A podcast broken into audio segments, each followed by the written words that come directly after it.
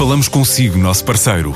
No mundo dos negócios, a transação de imóveis, equipamentos industriais, arte e navios é garantida pela experiência de profissionais, com solidez, rigor e isenção. Encontre-nos em avaliberica.pt. A Vale Ibérica, porque é de leilões que estamos a falar. Apresenta-se como uma alternativa às tradicionais agências imobiliárias e promete revolucionar o mercado. É uma espécie de Uber das casas, ou seja, quer acabar com a intermediação entre o vendedor e o comprador. A Casify surge depois de um ano de trabalho. Vasco Pereira Coutinho, um dos fundadores, garante que não vem acabar com as agências imobiliárias. É uma mediadora exclusivamente online e o objetivo é simplificar o processo de venda de imóveis e, de certa forma, torná-lo mais económico, de certa forma. Tentamos simplificar ao máximo o processo. Qualquer pessoa pode vender a casa eh, na plataforma sem qualquer custo, a não ser o custo de sucesso da transação, que são 1.999 euros já com IVA, eh, no caso de haver de facto uma venda. Ou seja, a comissão não vai depender de uma percentagem do valor da venda. A Casify quer chegar a todo o país e com ofertas para todos os segmentos e depois internacionalizar para todo o segmento de mercado, eh, para todo o país sim, sendo que estamos neste momento eh, talvez mais focados em Lisboa e Porto, mas nos próximos meses rapidamente iremos alongar para todo o país. Sim temos de facto uma, uma perspectiva de, com muito boa receptividade de internacionalizar, numa ótica ibérica e numa ótica depois euro, europeia e América do Sul, eh, são claramente os próximos caminhos. A startup nasce com uma equipa de cinco pessoas, é financiada por capitais próprios e não são apenas as relações entre fornecedores de serviços e clientes que estão a mudar com as novas tecnologias, também as relações laborais têm evoluído e o trabalho à distância é uma dessas vertentes,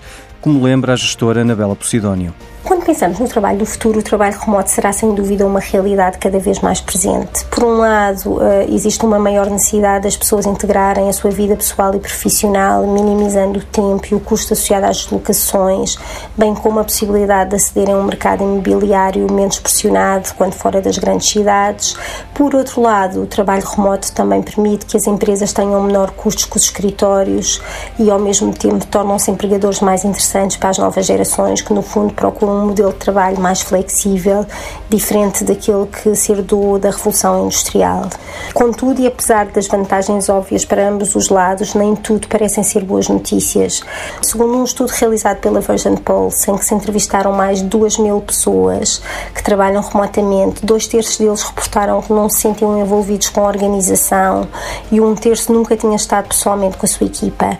Este mesmo estudo também demonstrou que apenas 5% dos entrevistados se viam a trabalhar na mesma empresa durante toda a sua carreira. Se compararmos este valor com o valor reportado pelas pessoas que nunca trabalharam remotamente, 33% deles reportaram que se viam a trabalhar na mesma empresa durante toda a sua carreira. Isto leva-nos então a concluir que a probabilidade das pessoas se manterem nos projetos a longo prazo diminui com a distância e aqui o papel dos líderes é fundamental, porque no fundo cabe-lhes a eles assegurar que os trabalhadores que trabalham remotamente não perdem o sentido de pertença e que sabem qual é que é o seu papel e como é que a sua função contribui para o desenvolvimento da organização. Os líderes têm também que garantir que eh, as pessoas não se sentem isoladas e que no fundo não perdem a interação com os seus colegas. Apenas como curiosidade, já em 1977, um investigador do MIT veio demonstrar que mesmo quando no mesmo espaço, quanto maior é a distância entre as secretárias, menor é a probabilidade de interação e vai decorrer nos dias 28 e 29 de junho a versão portuguesa do festival Landing Jobs, a startup de recrutamento na área da tecnologia. São esperados 1.500 participantes e mais de 40 empresas a apresentar projetos e, quem sabe, a recrutar.